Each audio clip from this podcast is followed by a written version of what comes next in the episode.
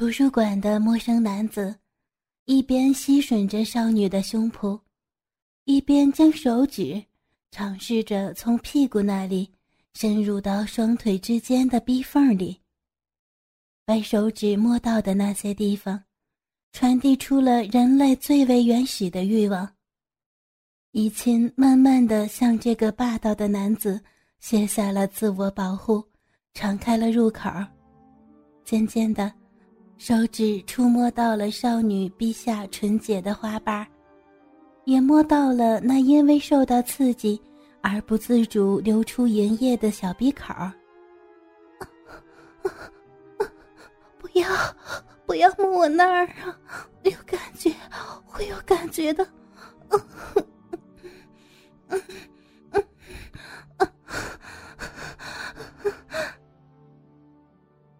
怡清不由自主的呻吟起来，而在男子霸道的制服之中，几本书也从书架上跌落到地上。怡清终于想到了自己曾经做过的那些选题：什么从背后袭击、吸舌尖、咬乳尖，不等湿润就立刻插入做爱，霸道、强势。他自己到底干了些什么笨事儿？眼前的这个男人做的难道不就是这些？可是再怎么懊恼也没用了，一切都已经晚了。那名突然出现的男子已经拉开了自己的裤链，放出了自己的欲望。一根硕大无比的大鸡巴，腾的弹跳出来。啊！不会吧！怡清看到那条大鸡巴，青筋毕露，吓得脸色发白。下一步，如果按照自己添的那个，这个男子是不是就要将这么大的大鸡巴放到自己还没有被开垦过的处女身体里边了？那么大，放进去的话，岂不是会被撑坏？我的天，这怎么可以？虽然还不够湿润，但是男子容不得以清有任何的机会逃跑，强势的用一条准备好的领带，将他的双手紧紧的绑在书架上，强行的撕烂他的内裤，分开他的双腿，将自己硕大的鸡巴头子抵住少女温软的私密小臂处。男子的大鸡巴烫烫的，反复的摩擦着处女的小臂。怡清的身体竟然被那性器官简单的摩擦，而产生了更加兴奋的感觉。怎么回事啊？好舒服的感觉！我怎想要呢？怡清不自觉的呻吟出声。其实你很想要我操你，才磨了几下就流了这么多水了，真是个不折不扣的小骚货呀！男子的手指划过怡清体下的蜜液，再将那个手指放到他的嘴唇上。下一秒，我这只大鸡巴就会操到你的小逼里边去。狠狠的插进去，水儿就会流得更多。淫乱的词汇让怡清脸红不已。巨大的鸡巴在小鼻口摩擦了几下，就真正的抵住了入口处。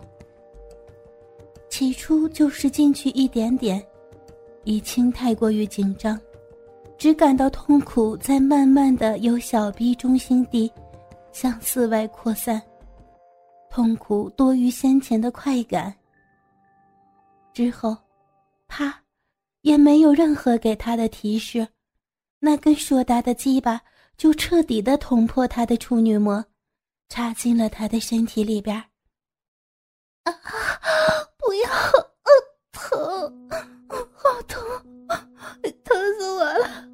快拔出去啊！已经哭喊着。没有从主的营业做润滑，他痛苦不堪。男子却丝毫无怜惜的用力撞击着他的身体，紫红色的鸡巴捅进了小臂的深处，再抽出，带出一丝的鲜血和银水儿。怡清疼得眼泪直流，她的身体一次次的被这个男人用大鸡巴彻底的贯穿，噗呲噗呲噗呲，男女交欢的声音在静谧的图书馆里显得分外的清晰。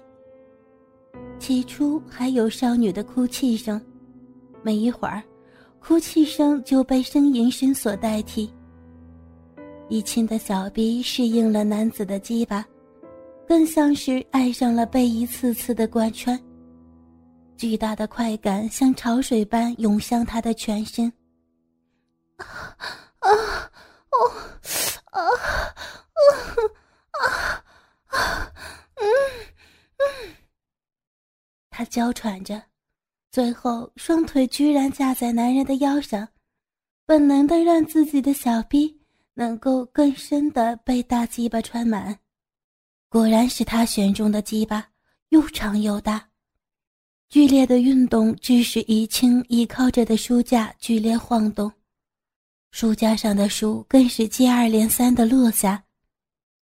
噼里啪啦的掉落声，居然也没有盖过男子的低吼、少女的浪叫。抽插了数十下之后，怡清娇嫩的身子率先抵达了高潮。一股液体从他的身体里边涌出，然而男子的持久力远远胜过易清。做好享受第二次高潮的准备。他的舌尖抵入少女还没有缓过劲儿的小嘴里，吸取芳泽。身下的大鸡巴自然也没有停下运动，不过这一次他换了个姿势。易清的双手依然被绑在书架上，但这一次是背对着他，撅起了大屁股。男子巨大的鸡巴在少女的小臂里边旋转着，每动一下，就让易清忍不住的浪叫一声：“啊啊，用力，操我啊啊！快快，到点了，到点了啊！！”来了啊啊！怡清第一次高潮的余味还没有结束，第二个高潮又快要开始了。啪啪，男子撞击他屁股的声音分外淫靡。还要不要我再操你呀？男子恶劣的提醒着少女。要，我要，我再多多点操我，操我，用力。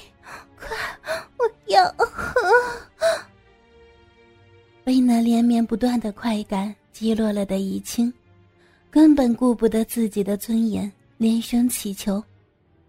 顺应少女的要求，男子巨大的鸡巴卖力的在这一块处女地上开垦着。我要死了！啊哦不啊！怡清的脑海中一片空白，小臂一阵紧缩，他的第二次高潮来临了。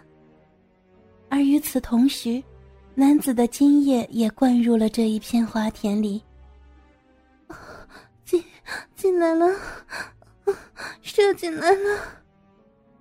怡清只感到一股热乎乎的液体流在了自己的体内，无法形容的舒服和畅快。我还有更多。男人当着他的面脱下了自己的衣服和碍事的裤子，彻底裸着站在怡清面前。那是一个特别匀称又有肌肉的健康的身体，强壮有力。还要再来吗？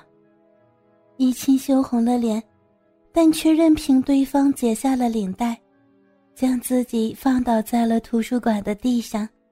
感受着对方压在自己身上，体验那美妙无比的身体贴合，他身心荡漾。一番云雨又即将开始。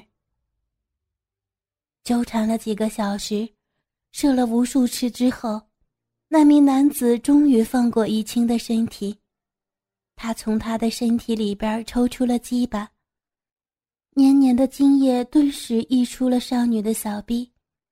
得到极大满足的男子，身体渐渐的分散成一个个的小颗粒，接着，那些小颗粒全部消散在空气当中，什么都没有了。他来的突然，离开的也很突然。而那些精液则通通变成了绿色的小光粒儿，渗入到少女的身体里，一股凉凉的、舒服的感觉，让精疲力尽的怡清重新恢复了意识。我，我是在做梦吗？怎么会遇到这种事情？那个人呢？地上的那些掉落的书，还有自己光着的身体。提醒着从情欲高峰回过味儿的他，思考发生的一切。你的衣服。不知道什么时候，关竟然出现在怡清的身旁。他半蹲下身体，把新的衣服递到呆呆的坐在地上的怡清面前，同时还有怡清的那张卡。啪，清脆的耳光声。怡清看到关如此平静的模样，就很生气，打了他一巴掌。他先前呼救那么多次，他也没有出现，等到事情全部结束，他才出现。这代表着什么？这代表着他一定参与了这种事情的预谋，也一定知道自己进了这个图书馆以后会发生什么恐怖的事情。